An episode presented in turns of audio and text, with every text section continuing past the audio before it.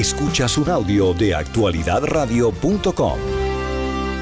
Bueno, tengo contacto directo en este momento con Colombia y nos atiende como siempre amablemente el ex senador José Obdulio Gaviria. Él fue asesor del gobierno del presidente Álvaro Uribe y es director del Centro del Pensamiento Primero Colombia. Primero que nada, quisiera preguntarle, pero esto último que leía en el titular de que el presidente Petro da todo el poder de la presidencia a Laura Sarabia. Suena un poco extraño este titular, pero pareciera que eso es lo que están considerando muchos allá en Colombia.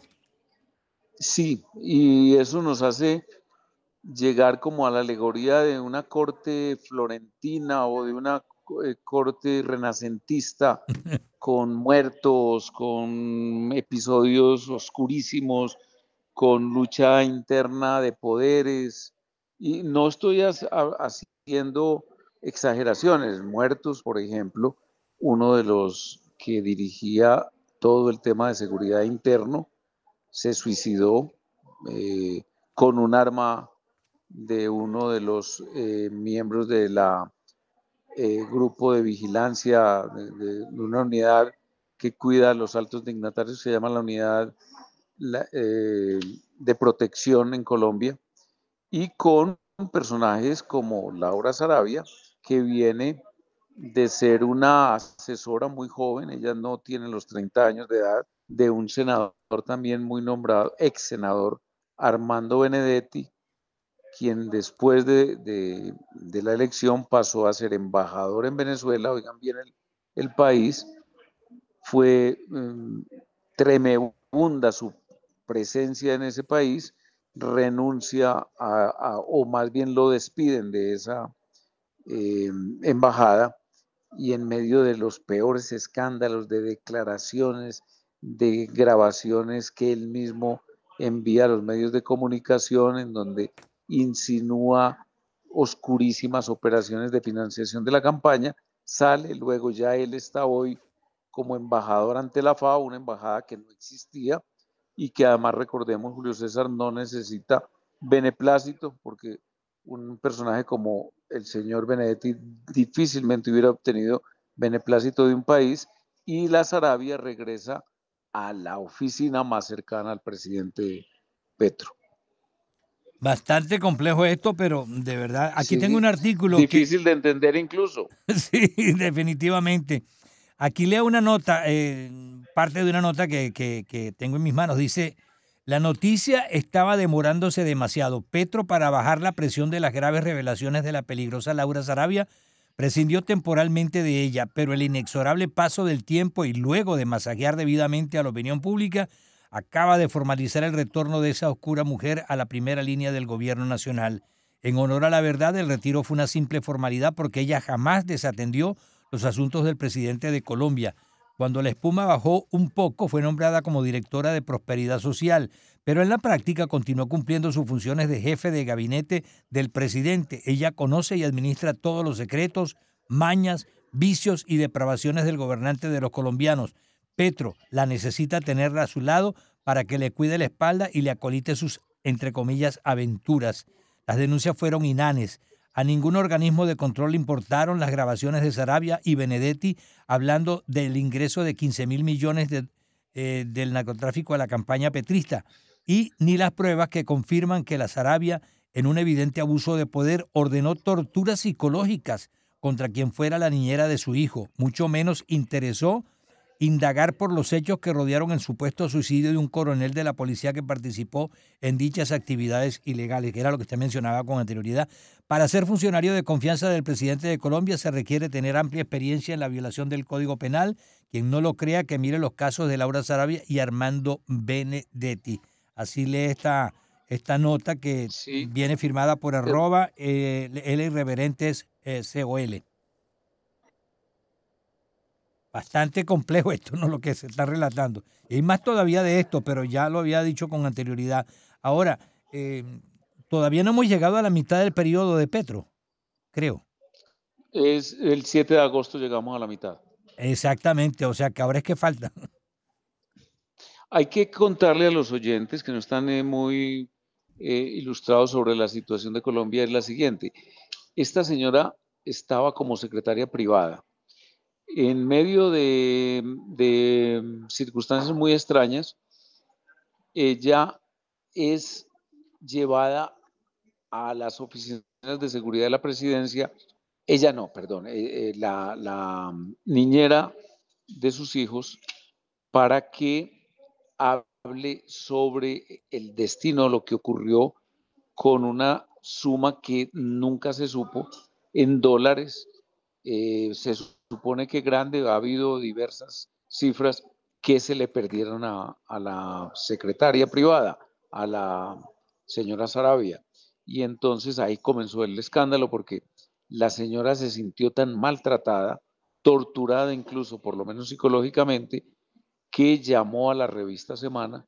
La revista Semana la entrevistó y la revista Semana le dio eh, el estartazo de arranque a toda esta situación y crisis de la que habla ahí la revista Los Irreverentes, que creo yo que más o menos narra de una manera muy eh, compacta, muy eh, sucinta, lo que ha ocurrido con la señora Sarabia, con el señor eh, Benedetti y con el presidente Petro. Ahora, cuando se habla, mm, digamos, de una manera casi eufemística de los escándalos, es que el mismo Benedetti y varios miembros del gobierno han hablado de que el presidente Petro es drogadicto y, que además de drogadicto también tiene, está alcoholizado. Entonces, eso ha generado eh, muchos escándalos porque se aleja del ejercicio de la autoridad, se, eh, se desprende de sus obligaciones de agenda. La agenda de un presidente de la República es, una, es un documento público en, él se, por ejemplo, se desapareció en una ciudad de Europa durante dos días, concretamente en París, dejó abandonados a los miembros de la delegación, llevaba periodistas en buen número en el avión presidencial, mm, no les dieron ninguna explicación y estuvieron em, dos o tres días, inclusive sus noches, por allí en, en eh, París sin saber qué hacer o sus medios eh, comprarles unos pasajes para que regresaran al país. La verdad es que es, yo cuando hablé de una corte em, florentina o del renacimiento o renacentista, creo que exagero, es más bien una expresión muy parecida a las de los países bananeros, a la de Trujillo, a, presidentes eh, como Maduro, que realmente no respetan para nada lo que es la eh, disciplina republicana que Colombia había sostenido siempre. Es así, o sea, no entienden que estar en el poder es una cosa totalmente distinta a la que pregonan cuando están en campaña y de verdad que no toman en serio lo, el cargo que tienen. Por cierto que el artículo, en la parte final, el artículo que estaba leyendo eh, de, con relación a, lo del gobierno de, Colombia, de reverentes, decía, la mujer de confianza, y se refieren a Laura Sarabia, volverá formalmente a la Casa de Nariño y esta vez tendrá en sus manos nada menos que el célebre computador de Palacio, que es la forma como popularmente se le llama la repartición burocrática, responsabilidad que recae en la dirección del Departamento Administrativo de la Presidencia. En el último párrafo dice, con Benedetti debidamente sobornado y con Sarabia repartiendo al desgaire la burocracia estatal, Petro tiene garantizada por ahora su, su subsistencia. Lo demás vendrá seguramente por añadidura. Los casos de ese par de funcionarios son plena demostración de que el crimen y el delito sí pagan en una Colombia cada vez más diezmada moralmente. Definitivamente, este, por eso preguntaba que cuánto le queda todavía de gobierno a Gustavo Petro. Eh, Exactamente, y sin ninguna posibilidad real de, que haya una crisis institucional mm. tipo Perú, por ejemplo, tipo Ecuador, porque la presidencia de la República de Colombia tiene un fuero casi eh, igual o de pronto hasta superior al de los Estados Unidos. Las normas constitucionales que regulan esa materia nuestras son copiadas de la Constitución y de las leyes norteamericanas. Así es. Eh, quisiera pasar, estamos hablando, amigos oyentes, con José Obdulio Gaviria. Él ah, ha sido un político destacado de Colombia, ha sido senador y fue asesor del gobierno del presidente Álvaro Uribe y director es director del Centro de Pensamiento Primero Colombia. Dos temas que quisiera tocar también con relación a, Colombia y, y, casos que han ocurrido en otras partes. Vamos a comenzar primero con lo de Israel. En días pasados, por cierto, dio unas declaraciones bastante controversiales con relación a lo que está pasando actualmente entre Israel y Hamas. Em, incluso em, puso en peligro las relaciones de, de Colombia e Israel, por lo, por lo que estábamos leyendo, ¿no?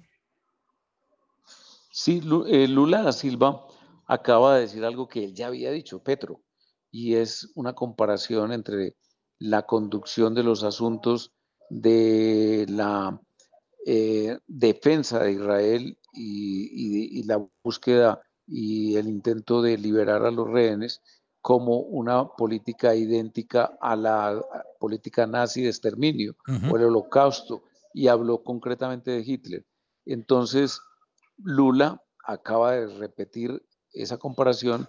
Eh, los, eh, Israel igualmente protestó como protestó también cuando habló Petro y ahora salió eh, ayer Petro a mm, lamentar el gravísimo eh, ataque, agresión eh, de Israel a Lula da Silva. Eso es una reunión de chicos malos latinoamericanos mm. defendiendo toda la política del terrorismo de Hamas y no solamente de Hamas, sino de todas las organizaciones de la, eh, de la del, del, del, grupo de países terroristas como Irán, que postulan la, eh, no, no ni siquiera la forma de relacionarse con Israel, sino la destrucción, la desaparición del Estado de Israel. Eh, hablando de terroristas, ¿qué ha pasado con las negociaciones que Petro, el gobierno de Colombia, había adelantado con la eh, facción disidente de la FARC y básicamente con, lo, con la gente del ELN? ¿En qué ha parado todo esto? Porque él había prometido que iba a pacificar a Colombia y que él iba a lograr el acuerdo con el ELN y por lo visto eh, se ha vuelto mucho esto eh, polvo y viento por el momento. Sí, se lo sintetizo. Él dijo en la campaña que si él ganaba el ELN en tres meses estaría eh, legalizado y estaría colaborando con su gobierno y sería una organización que negociaría la desmovilización. Pues ayer en Cuba, en La Habana, el ELN en una pose de como de cuasi estado o un estado llamó a sus negociadores a consultas. ¿Cómo le parece? Inclusive los términos que utiliza. Mientras tanto, ha seguido secuestrando y el gobierno habla sin, desde el punto de vista ético, una cosa inaceptable que un gobierno, un Estado, eh, hable con una organización terrorista sobre suspender la actividad terrorista y la actividad y sobre todo el secuestro. Nada de eso ha desaparecido. El ELN firma eh, cesación de hostilidades, pero realmente es cesación de hostilidades del ejército y la policía frente a ellos. Mientras tanto, ellos mantienen toda la actividad criminal, en particular la actividad del narcotráfico y esta que les digo, la actividad del secuestro. Esa es la realidad. Igual ocurre con la disidencia de las FARC. Eh, con ellos incluso son dos disidencias, una de personas o de, de frentes que se retiraron de la negociación y en el pacto que se firmó se prohibía cualquier nueva negociación con disidentes y otra con eh, organizaciones que nunca entraron en la negociación. Eh, no se sabe cuál de ellas dos más activas y más peligrosas. Otra promesa de Petro fue eh, no solamente normalizar las relaciones con el régimen de Venezuela, sino que la frontera iba a estar abierta como antes y que todas las cosas iban a mejorar. Y por lo visto, eh, Maduro como que también se limpió las narices con, con, lo que le había prometido a Venezuela, pero por otra parte Petro como que no ha podido convencer a su amigo. Sí, la frontera, según la información que se tiene, está en manos de esas dos organizaciones criminales y organizaciones criminales de Venezuela, en particular del tren de Aragua. Me refiero a las colombianas, el ELN y las FARC. Ellos controlan toda la, frontera, es larguísima, son de más de 2.100 eh, kilómetros. Tiene ciudades importantes como por ejemplo Arauca y Cúcuta y además tiene una cosa que aquí la llamamos trochas, es decir, la gente que va por las carreteras se pone en más peligro que la que, o sea, legalmente, que la que entra por las trochas protegida por el ELN y por el tren de Araguas.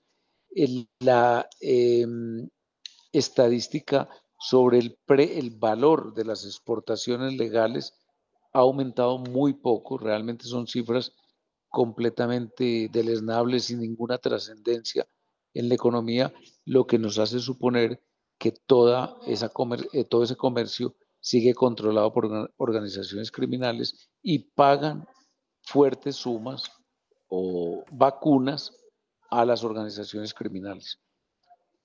Definitivamente, entonces la frontera sigue siendo invadida por bandoleros y eh, de los dos países.